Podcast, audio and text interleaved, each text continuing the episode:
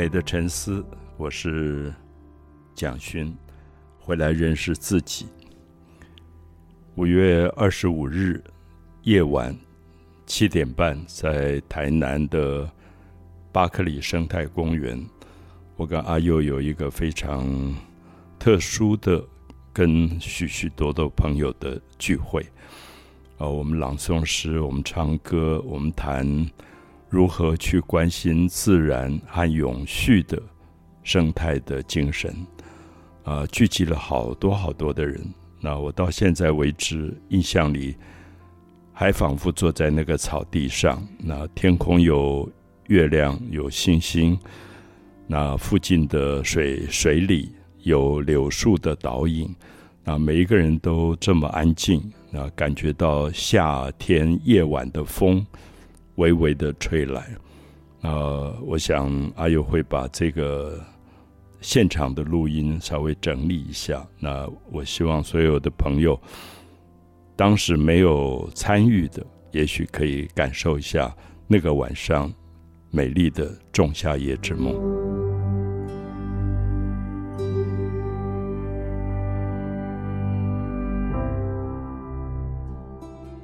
欢迎大家到巴克里生态公园。呃，这是我跟阿佑我们合作了八十集的 Podcast，第一次做现场。是，对，很紧张，很紧张。因为我们想，呃，最初找到阿佑，因为我觉得我希望有一个跟我相差四十岁的人跟我来对话。我一直很担心，越来越老，越来越老。然后你讲的话，其实已经是没有人要听的话。虽然在大学讲了一辈子，所以我觉得我很希望我们的社会是不同的年龄、不同的族群都可以对话的社会。就是没有对话，它不会有和谐。我们在音乐里面讲的和声对位，都是两个不同的声音。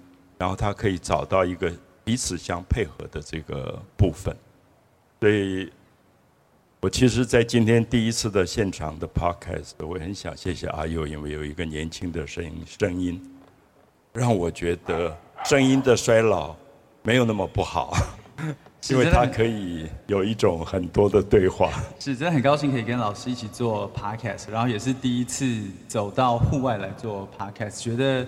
意义好像特别的重大，觉得现场的大家其实也都是这一集 podcast 的，就是共同的参与者，然后把这一集最后会用声音的方式记录下来，好像在这一刻可以变成一种永恒的感觉。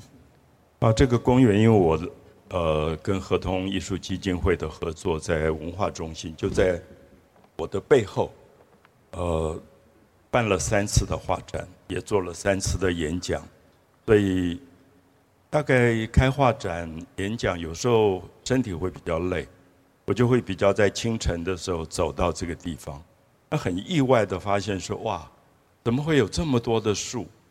后来读了一下资料，说这里五十八种不同的植物，然后有四十九种的昆虫，大概，然后三十九种的鸟类，所以我就很开心，然后也。认识了儿童文化基金会执行长陈耀堂，那他带我进来，那看了一季一季一个季节一个季节的花。我想大家在白天可能在最近就发现这边好多的阿波罗，金黄色的阿波罗都在开。那我在这边看过木棉，看过凤凰花，看过火漆木，各个不同季节的这个花开。那我知道今年是。巴克利生态公园的二十周年，那我想，真的应该来这里，然后有一个现场的这种跟所有爱这个公园的人一起对话的空间。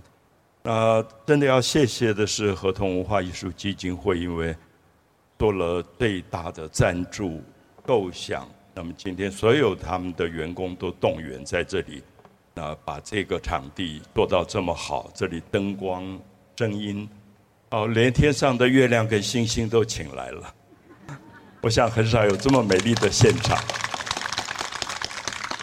所以在大概一个月前，阿佑就来台南，呃，三天，访问不同阶段跟这个公园有关的相关的人士。是。那我想对阿佑也很特别的经验吧。对，其实，在呃，老实说，就蛮惭愧的，就是在呃要来这次巴克里公园要做这个现场 podcast 之前，其实对巴克里公园的了解并不深。那像老师刚才说的，我在三月多四月的时候来了，呃，这附近来了三天，然后陆陆续续采访了大概快要二十位的受访者，然后获得的不管是这个公园的物种上面的知识，或者是呃。所有的人在为了这个公园努力的热情贡献，我觉得收获真的太大了，觉得很开心。今天晚上可以坐在这边，大家跟分享，跟大家分享，就是我这些采访过程的经验。对，我我现在有一个秘密要公布，就是我当时其实可以跟阿佑一起来做访问，可是后来我想，不要吧，让一个天龙国的年轻人走出天龙国。其实最好的就是他去认识各个地方不同的人，是跟他成长的背景不一样，所以他在访问里每一次回来让我听，他说他好感动，因为他以前不知道有这样的公园，甚至他不知道巴克里，他跟我一样不知道巴克里。我我们在北部，我们知道马街，可是我们不知道巴克里。对，那所以不要太信任天龙国来的人。那今天很高兴，我觉得有这样的一个对话。那我第一个。我希望把阿佑的访问啊一段一段的截取出来，那么让大家听一下。那如果这些朋友在现场的，举一下手，因为他们都是跟这个公园成长有最大关系的朋友。我希望大家也给他们一个掌声，因为嗯，我相信大家是在二十年、三十年当中，默默一次一次的努力，完成一个今天我们可以跟星月。一起同在的这样一个美丽的公园。那我第一个要介绍的是合同文化艺术基金会的董事长李一宁。李一宁在吗？哦，董事长，谢谢，谢谢。谢谢你把星星月亮都请来，我们可以听一段嗯访问李李董事长讲的话吗？是对，其实很荣幸访问的第一位其实就是就是李董事长。那我现在就把当时董事长在谈话里面的一小段声音在现场播放给大家听。就是说，他对荒野的生态的概念，他尊重每一种渺小的生命的，丰富了公园的生态多样性。这正好是现在全球非常注重的。那我每次在巴克里公园中哈，我都会获得一种非常伟大安静的力量。我觉得巴克里这个地方是一个被上天祝福的，而且是恩赐的地方。谢谢。被上天祝福的地方，那我想我们所有在座的人都有幸是被上天祝福的。那董事长刚刚讲到，其实最渺小、最渺小的生命，大概都有它生存上的尊严。我记得上个月，呃，陈耀堂执行长还带我来这里去看一种叫做清明草的兰花，有看过吗？看过的举手。啊，如果没有看到，明年一定要去看。它好小好小，你必须趴在地上看。最小品种最小最小的兰花，可是我不知道为什么它会有一个主干，然后这个兰花就绕着这个主干往上盘旋，所以它民间叫它盘龙草，啊，叫它盘龙草。所以大概在那个方位的地方，我趴在地上看这些东西，旁边也有志工用绳子把它围起来，因为它太小了。所以你不容易不容易看到它，你可能不小心意外就会踩到它，所以我才知道这个生态公园有多少人在努力，让每一个生命，不管是大树，不管是小草，都能够维持维持它的这个生存的这个状态。所以我想，我越来越了解了这个公园。那其实我们今天在这里是纪念巴克里公园二十周年。可是我下面想要跟他、跟各位讲的是说，他的曲折的故事不止二十年，应该要追到一九九三年，所以应该是三十年前。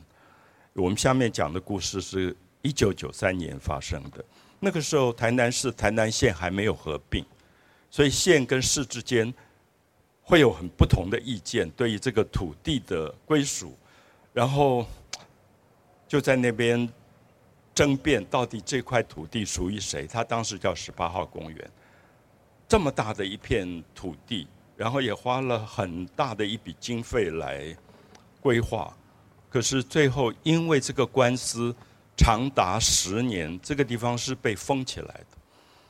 所以我想在座的朋友一定要觉得很很幸福。如果你今天走进来，门是封起来，我想你大概会觉得很伤心。可是他曾经从一九九三年封了十年，那封园的结果是什么？大家觉得这么大一块地都没有人进来，是被封起来就丢垃圾，所有的垃圾就堆在这边。你很难想象，你今天坐的草地上全是满坑满谷的废弃物，那样的臭气熏天。然后有一位朋友，台南人从新加坡回来了，他看到他就住在旁边崇明里，然后他是不能忍受这样的现象，他说我们的够够乡怎么会这么脏？所以他就开始发动了所有的邻里的朋友去清理这些垃圾，清了一年半，清了一年半。那这位朋友是我。今天真的要跟他致敬，我还没有见过他，只听到了阿佑的访问。那我不晓得李仁慈里长在不在现场？有吗？李仁慈里长，耶谢谢里长好，谢谢，真的谢谢。因为我在这个公园听到不同人从不同的方向告诉我这个名字，那我觉得里长、林长大概是我们社会里觉得最小最小的长。可是很像刚刚讲的清明草，这么小，它有它存在的意义跟价值。所以，也许李仁慈里长给我们最大的启示说：，我们永远不要放弃我们作为一个居民的意见，我们要去争取。我们希望有好的空气，我们希望有好的植物、好的鸟类、好的昆虫。我们不能够把地球毁坏掉。那我们听一段李仁慈里长他的访问。访问。民国八十八年，我去新加坡回来，吼，啊，迄个时阵我都含我我这两个里面哦，去咧登山啦，啊，去咧登登山的时阵有一届爬爬玉山，啊，爬玉山哦，阮一个里面登顶以后，讲了一个很感慨的话，伊讲，诶，奇怪啊，咱爬愈悬啊，台湾愈清气，啊，那登下，咱的故乡甲遐垃圾。是老师，我当时在访问里长的时候，听到里长讲这句话，真的也是感慨蛮多的。他说，就是台湾界的时候，在那贝鲁管路清体，好像要到人烟比较稀少的地方，才可以找到比较干净的一片土地。那可能也就是这个呃起心动念，想要把这一片环境整理干净，然后开始了这后面的一切的行动。是，这是三十岁的阿佑访问了李仁慈先生，回到台北，一直跟我讲。我想他的天龙国的 心情忽然开始有很多很多的收敛，就是觉得在这个岛屿的各个角落有这么多人在做事，啊，有这么多的努力，所以我不知道大家可不可以再给李仁慈立长一次掌声。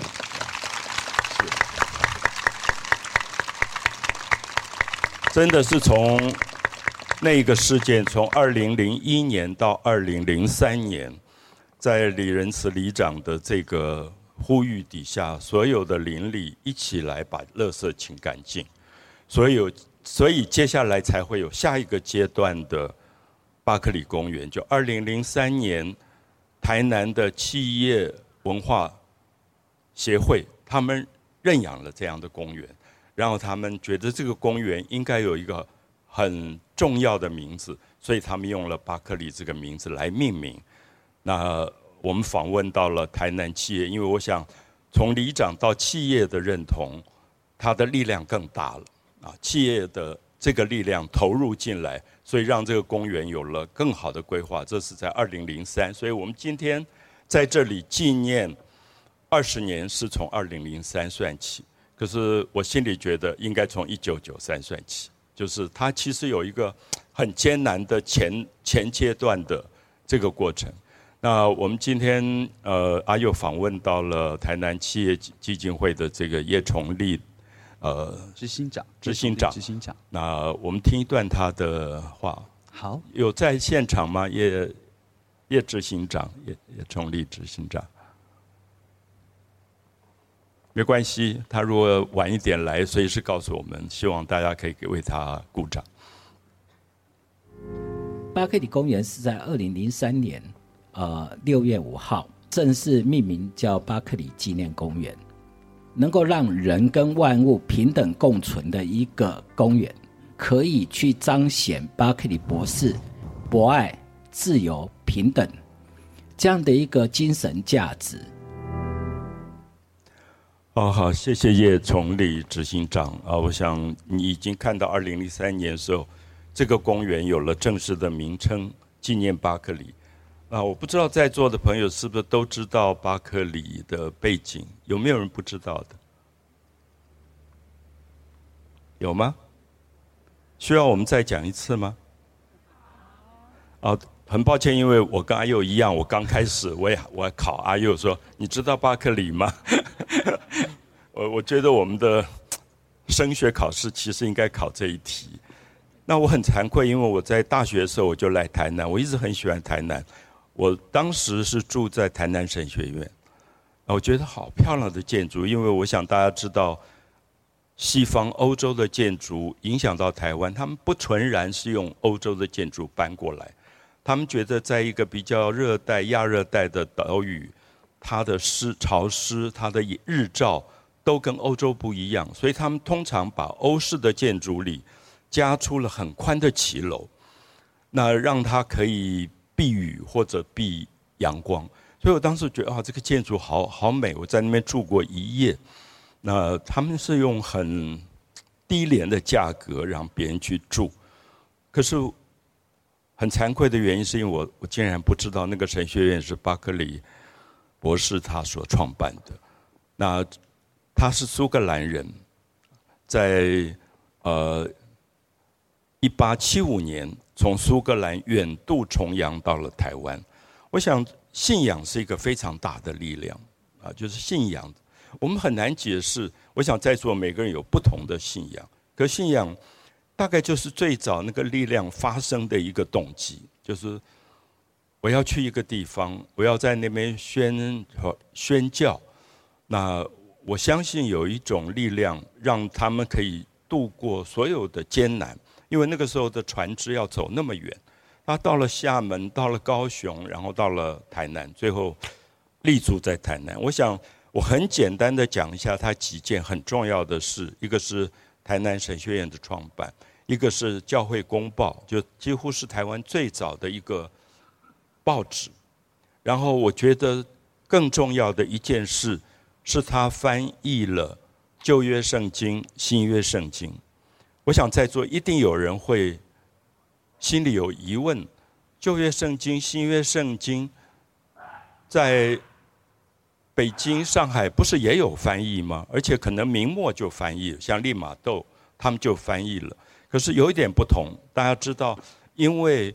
巴克里神父到了台南以后，他接触的最大的广广大的群众是讲闽南语的、台语的，所以他就开始用罗马拼音拼出了当地的地方语言来翻译旧约圣经跟新约圣经。因此，他跟汉字的圣经其实并不一样。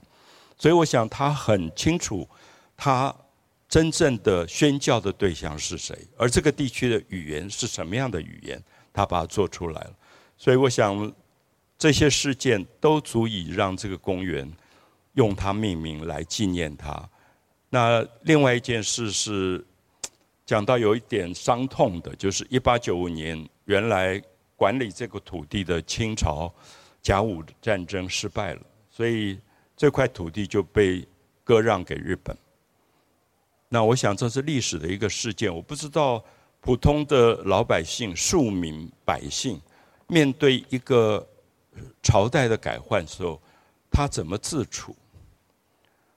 那底层的民众觉得也许无所谓，我照样种田，我照样做生意。其实我我常常觉得最辛苦的是知识分子，因为他有文化上的理念。那我们不要忘记那个年代，大概文化知识分子最聚集的地方就是台南，啊，就是在台南。所以这个日本的军队登陆以后，从北部一路南下到台南的时候，人心惶惶，大家都不知道将要面对什么样的一次浩劫。会是很大的屠杀吗？会是很蛮横无理吗？因为是拿着武器的军人，所以当时巴克里神父他就出面了。那么在很多士绅的邀请当中出面，走向日本的军营。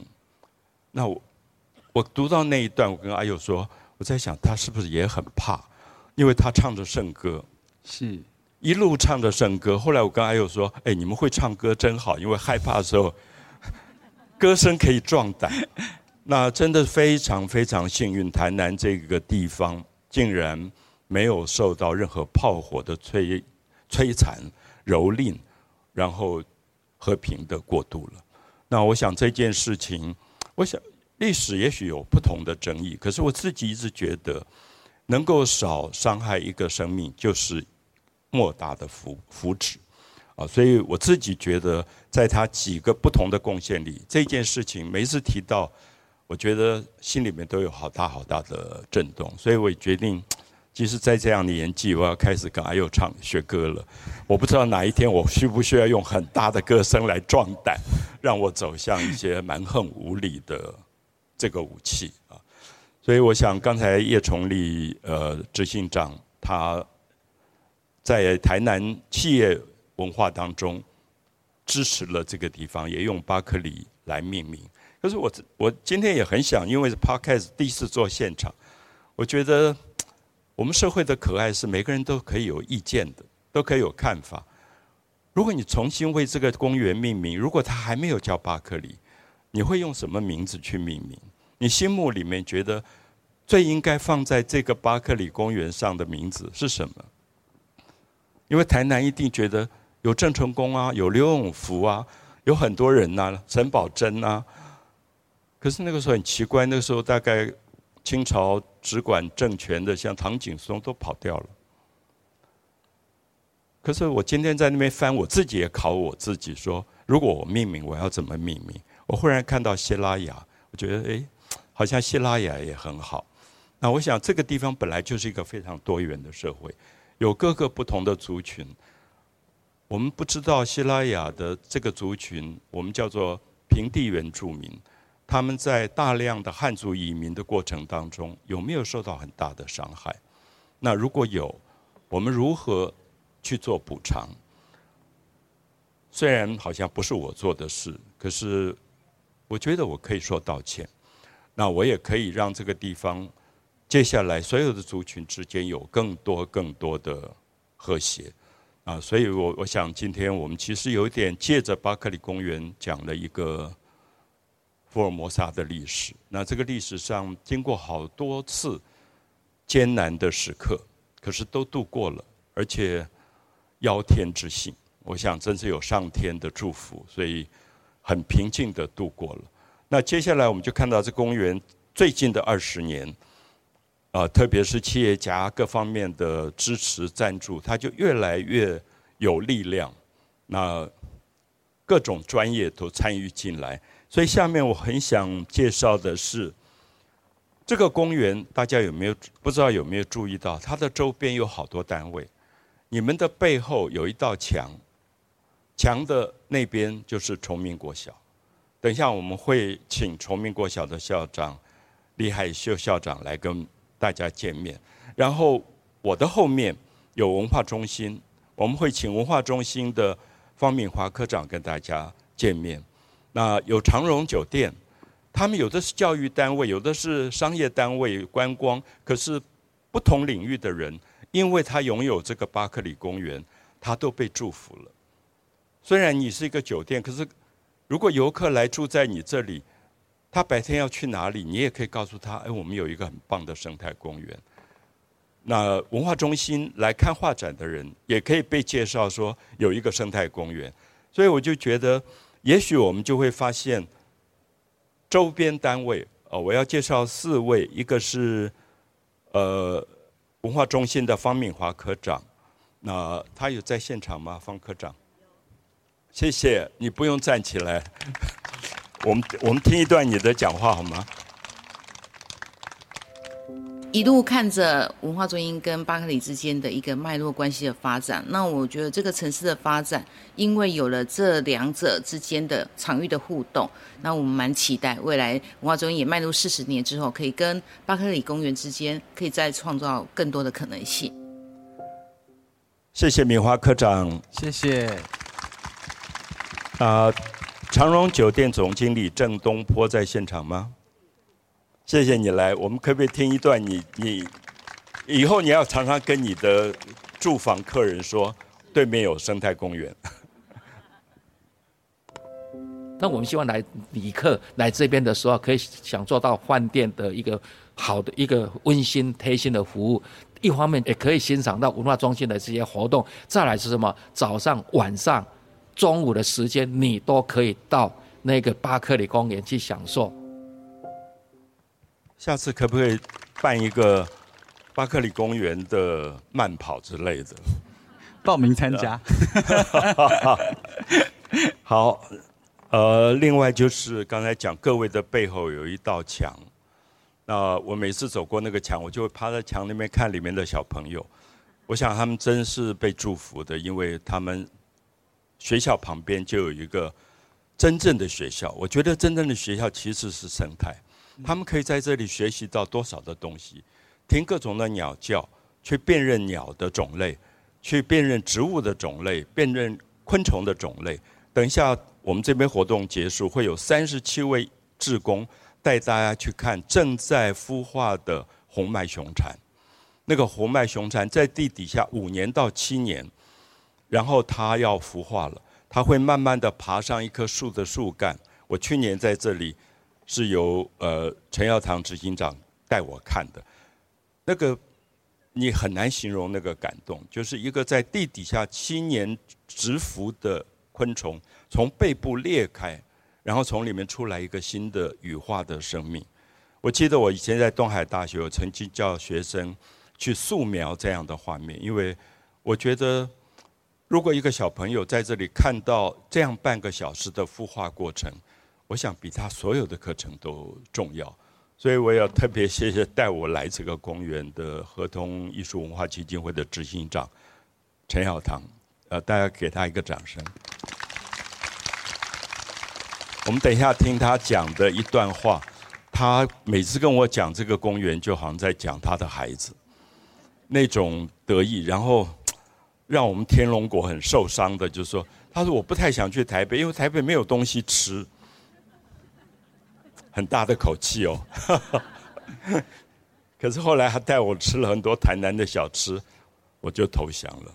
我想好像他说的是对的。他说我走一条街哦，我都找不到吃的，所以他赶快回台南来。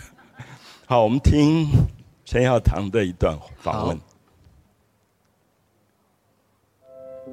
哎，我很荣幸哎，我我真的就在有一次的机缘里面，带着蒋老师，我想说，哎，老师来到文化中心，来到这里，哎，对面就有一个公园，我也知道老师很喜欢大自然，而且也喜欢去逛这些哎有生态的地方，我就想说，哎，我可以带老师去对面逛逛，哎，竟然没想到说，哎，这个叫云岩剧组，就是老师也喜欢上他。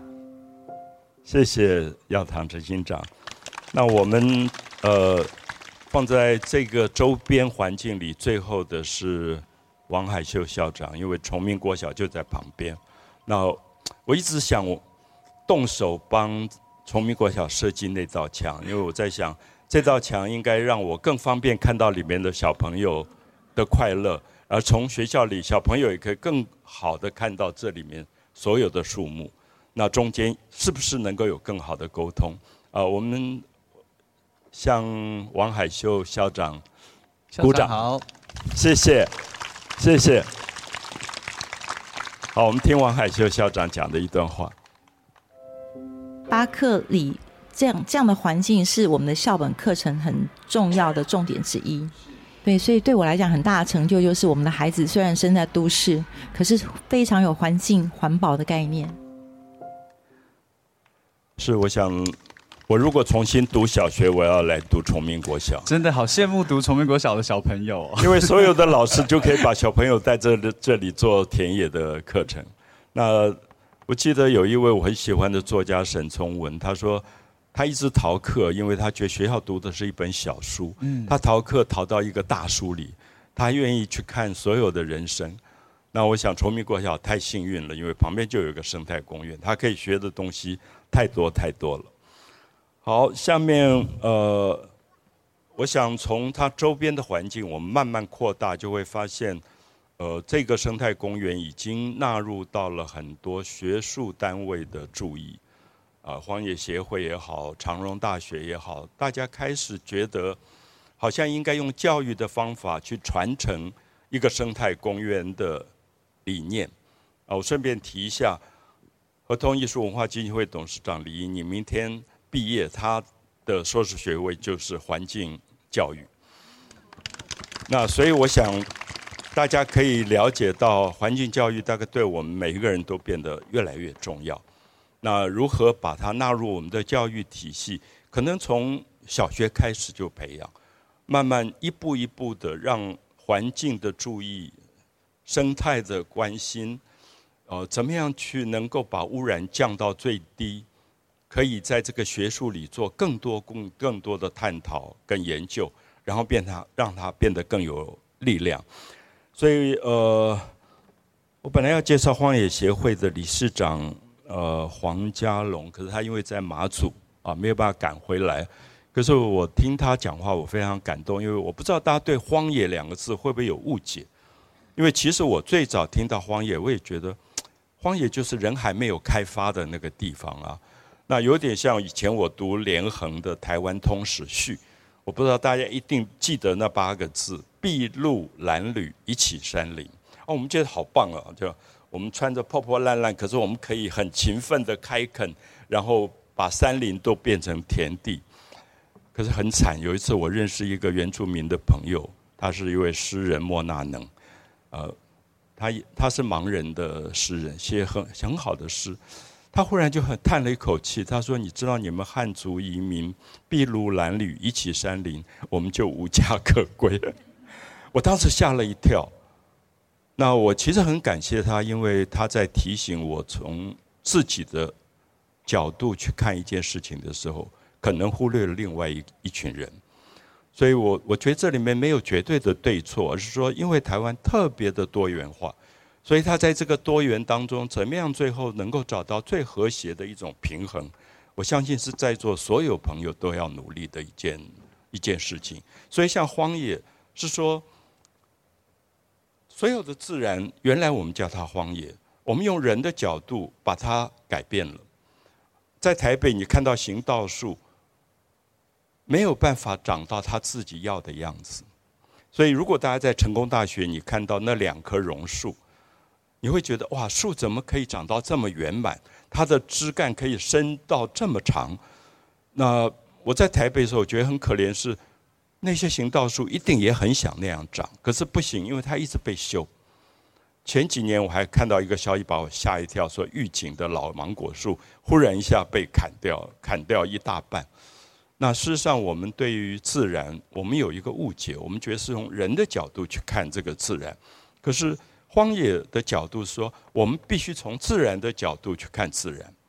荒野也许让我们害怕，所以今天也许跟大家特别提醒一下：有时候母亲带孩子进来，哎，觉得巴克里公园会不会照明不够？那没有那么强的灯光。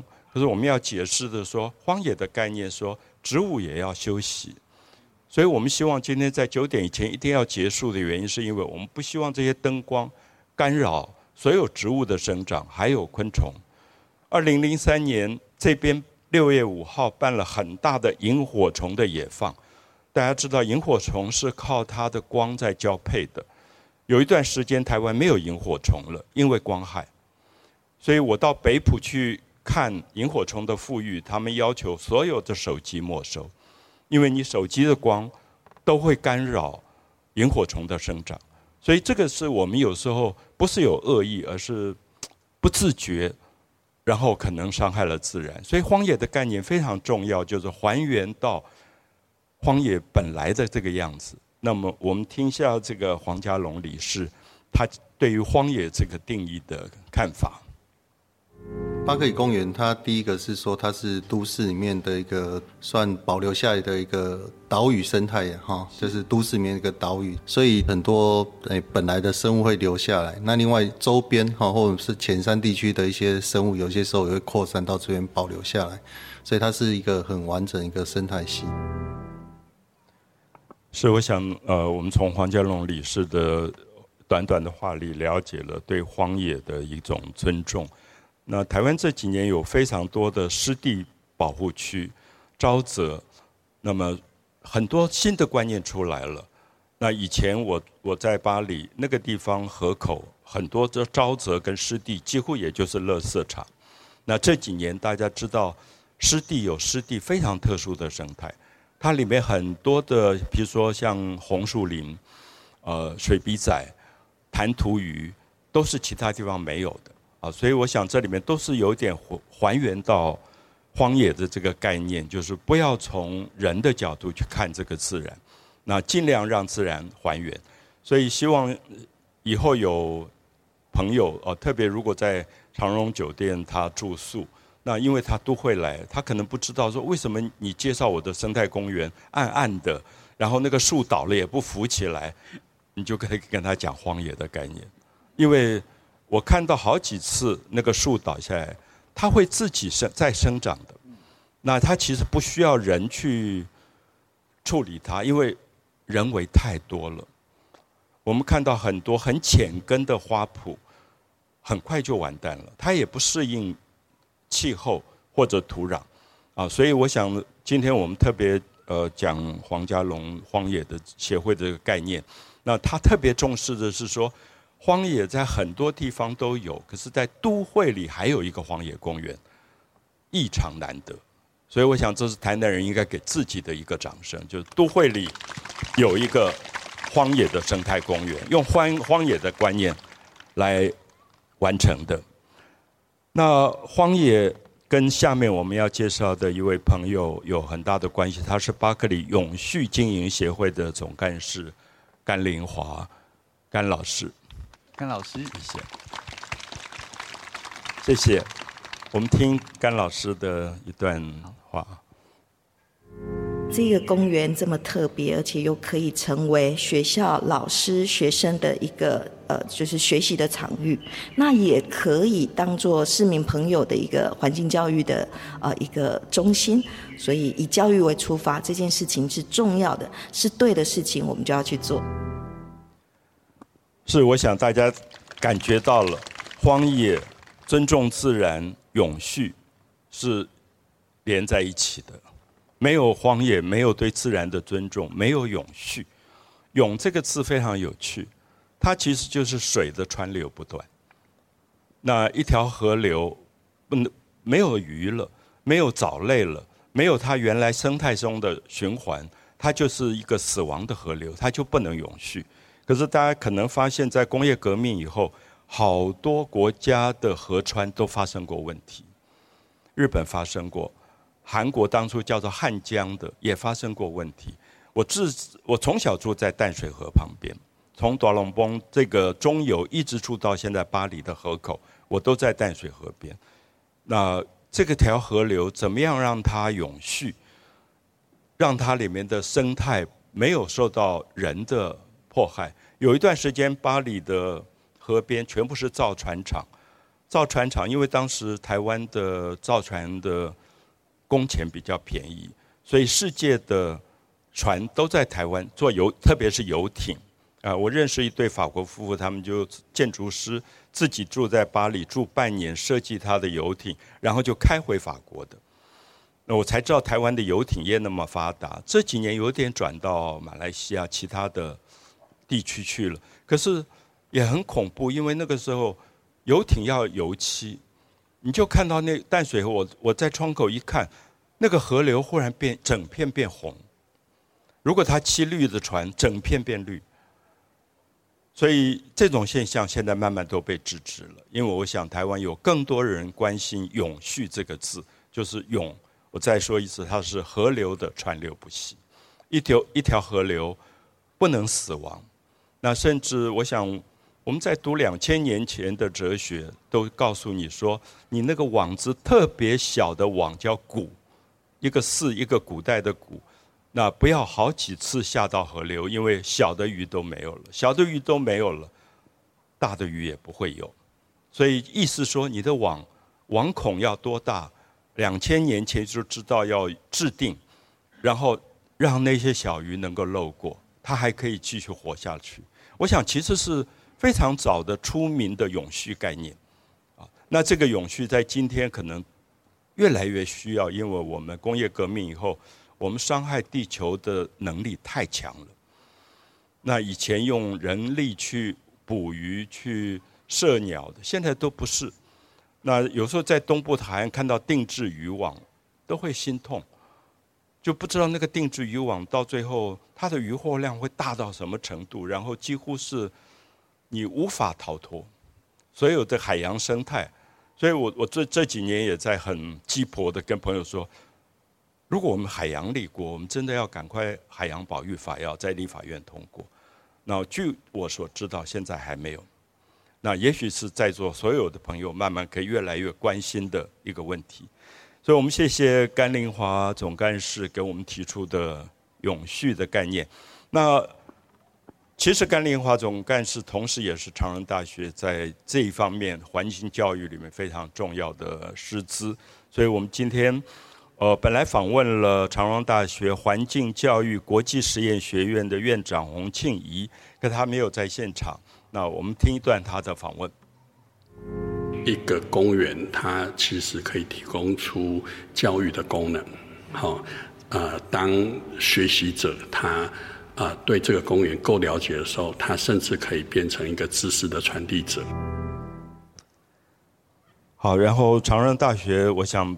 在南部变成呃非常关心环境教育的一个学术单位，那所以除了甘丽华老师，除了洪庆怡院长，我知道今天好像长隆大学的李永龙校长也在场，是不是我们能够听一下李校长的一段访问？谢谢您。那巴克里公园是一个呃，对我来讲是一个 miracle。因为它是纪念巴克里博士的一个公园，那我们本身又是教会学校，所以我们对这样的一份爱心，能够呃跨越了这么远的一个距离，然后留在台湾，变成我们的一个在地精神。我刚才忘了提到，巴克利博士曾经代理过长荣中学的校长，所以其实有很多有趣的因果。那我们高兴今天也访问到现任的李永龙校长，长荣大学的校长。好，下面呃，我想我们刚刚讲的是说，透过历史传承，从一九九三年一路延续下来，那有一个李仁慈里长的起点之后，很多人陆续开始加入，有了一个传承。传承之后，需要更多的众志成城。所以我下面想把这个部分的访问交给阿佑，因为他跟我说他很感动，是现在这个公园有多少的职工。其实我知道，我知道今天晚上就有三十七位职工在现场。那我们等一下希望在场的职工都站起来，让所有的朋友为他们致敬。那我们先访问三位。受访的志工是对，其实，在呃这三月的这个访问之旅当中，所有的人都让我很感动。那尤其是呃志工朋友们，我采访到了三位志工朋友，呃，一位是巴克里永续经营协会的志工，呃，杨宇柱杨先生有在现场吗？有。另外一位是呃资深志工谢美玲小姐，谢美玲志工小姐也有在现场吗？OK OK 好，然后最后一位是呃潘仁成潘志工，这位志工朋友非常的年轻，可能是大学生的年纪，有在现场吗？对，其实我从呃在访谈的过程当中，完全可以感觉到，就是他对于呃，职工朋友们对于这个公呃这个公园的投入，然后还有想要牺牲奉献的那种热情跟精神，那我也把这三位职工当时的访谈内容，又把它剪成了一段呃声音，想要在这边播给大家听一下。我是巴克里的职工杨宇柱，那我在这边，我觉得我我碰到很多各式各样的人，然后我在这边。呃，就是跟很多的民众结下这样的缘分。我是巴克里呃第一期的志工谢美玲，我来这边，我抱着一种学习，然后回馈。其实你会觉得你得到的，也就是叫收获的，比别人更多。我是巴克里志工的潘仁成，参与这份志工，除了可以保护环境之外，同时也是让自己在说话技巧上面。也可以有一定程度的提升，甚至是磨练自己一些说话的一些语速或者是技巧。我觉得在访问过程当中，很感动的是，在这个公园里，所有被富裕的生态，所有的物种，大自然教给我们的事。我但我觉得另外一个更重要的是，我觉得在这个公园里，它富裕的其实不只是环境，我觉得它更把周遭所有人的人心。也都富裕了，就这一份热情跟感动，啊，加上现在现场的气氛实在太浪漫了，有一点，对，好像在做梦一样的这种感觉。好，我想志工是非常非常大的力量。其实我有时候在国外，呃，看到一个烟火会，那个都是上万人聚集，然后在人群散掉以后，满地的垃圾。我就会看到台湾的职工，我想大家一定会认得出他们穿着制服，他们就在捡垃圾。我忽然觉得好骄傲，就是台湾一个很伟大的力量是职工力量。我想志工的力量是没有非常利益的，有信仰的，大概就是志工。那他遍布在台湾的各个各个角落。那有一天呢，真的他。其实现在已经形成非常大的力量，可有时候我也很自豪，走出天龙国，就跟阿佑说：“哎，我们这一次好像也都像志工。”是。所以今天晚上先充当一日一夜志工，来跟大家一起庆祝这个公园的活动。是。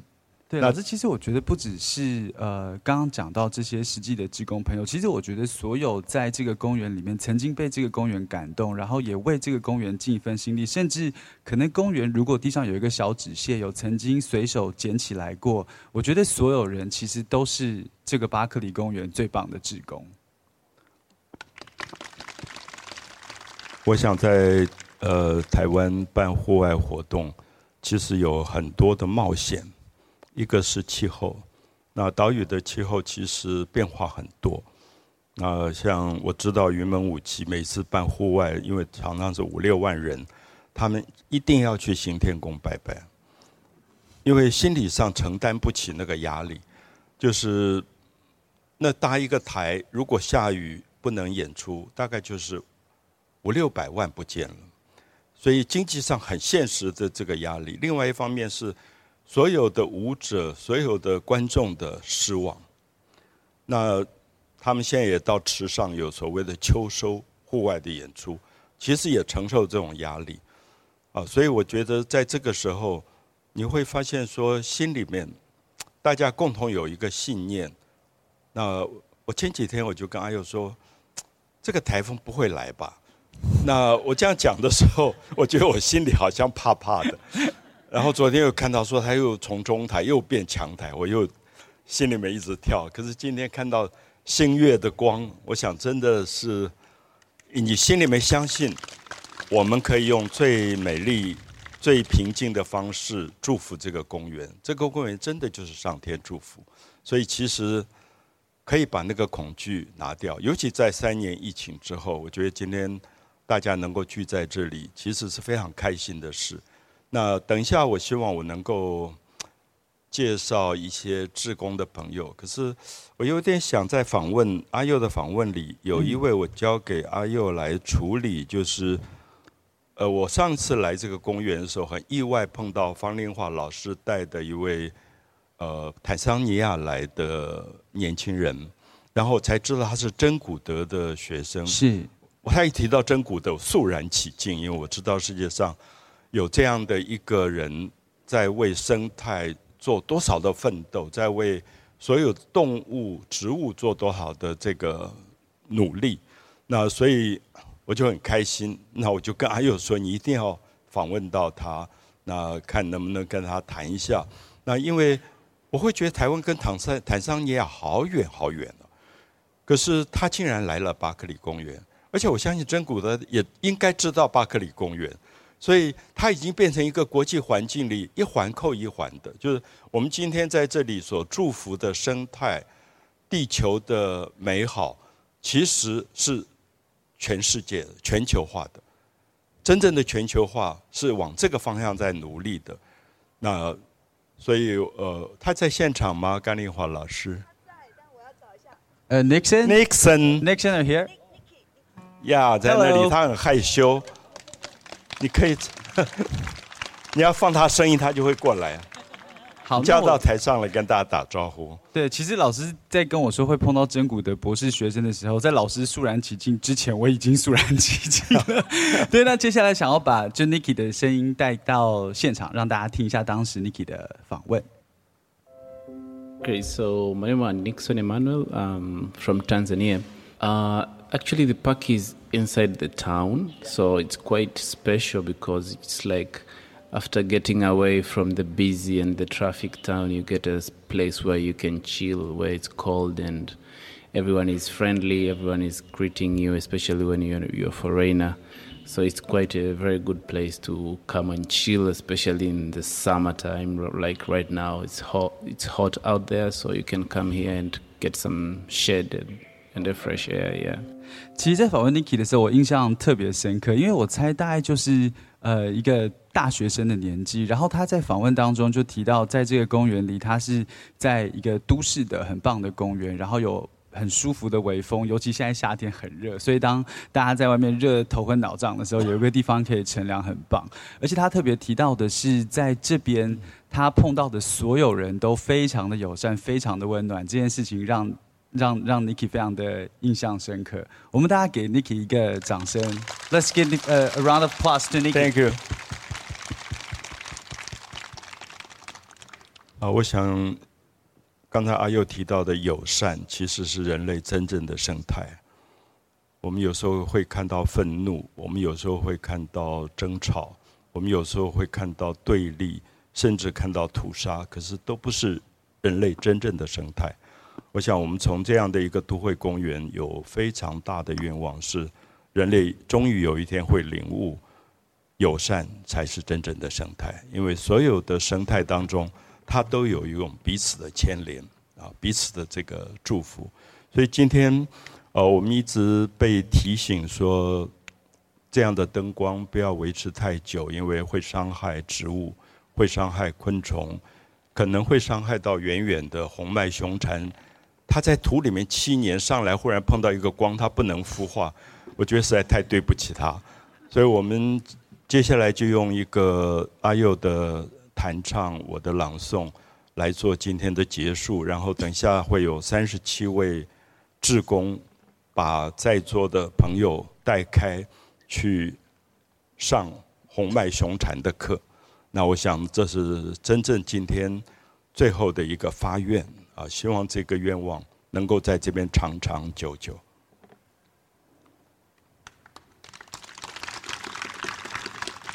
谢谢。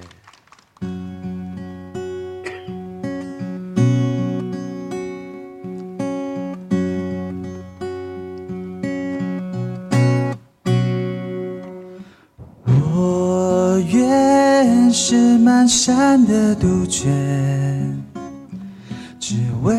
一次无憾的春天。我愿是千万条江河，流向唯一的海洋。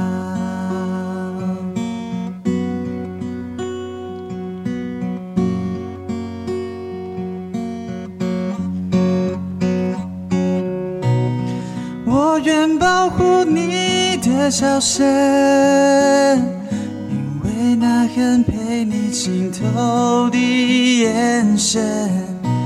我们都有脆弱的时分，别担心，你绝对不会是一个人。如果你涨起了船帆，我愿是那轻轻吹动的，我仍愿对你轻声的唱，就算知道。你只是对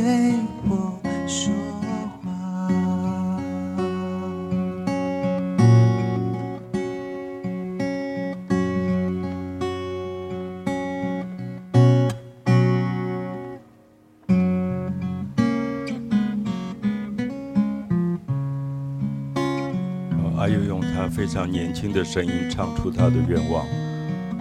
我下面用我自己苍老的声音。朗读我的愿望，我愿是满山的杜鹃，只为一次无憾的春天。我愿是繁星，折给一个夏天的夜晚。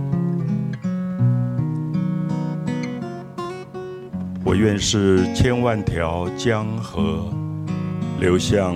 唯一的海洋，我愿是那月，为你再一次圆满。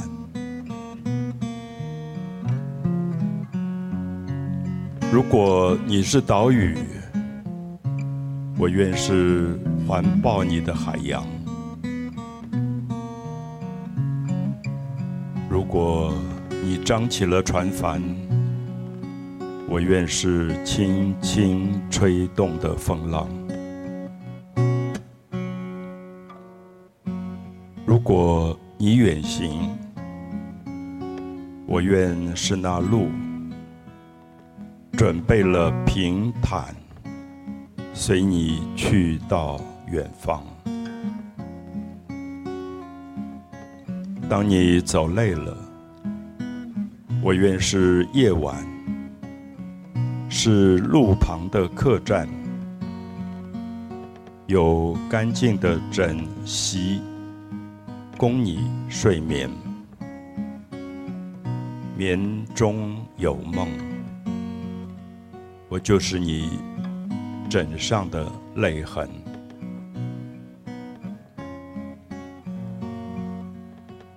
我愿是手臂让你依靠。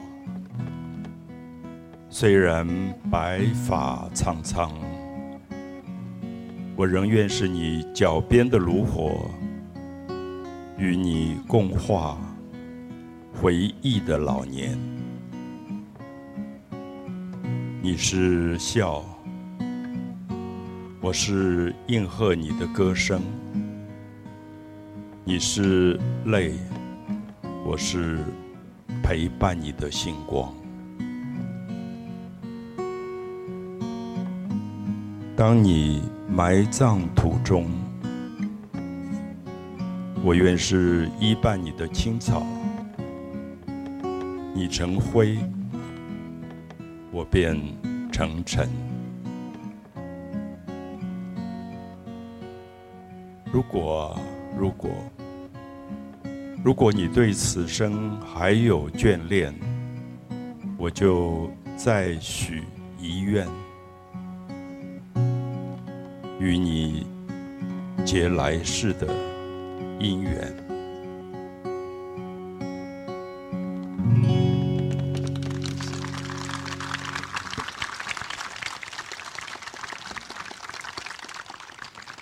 谢谢大家。呃，我有点害怕我们的声音或者这么强的光都对这个生态的公园不是很好，所以我们尽量把时间缩短。那也希望等一下大家离开的时候，看一下自己的周边，不要留下任何一点生态公园不应该有的东西。然后，三十七位职工都在现场吗？可以举一下手。好，所以大家可以在三十七位志工的带领底下分组到前面的地方去看红脉熊蝉的孵化。我想带着那个对生生命的敬重，那大概就半小时内结束，然后可以回去有一个最美好的夜晚。祝福大家，谢谢，谢谢。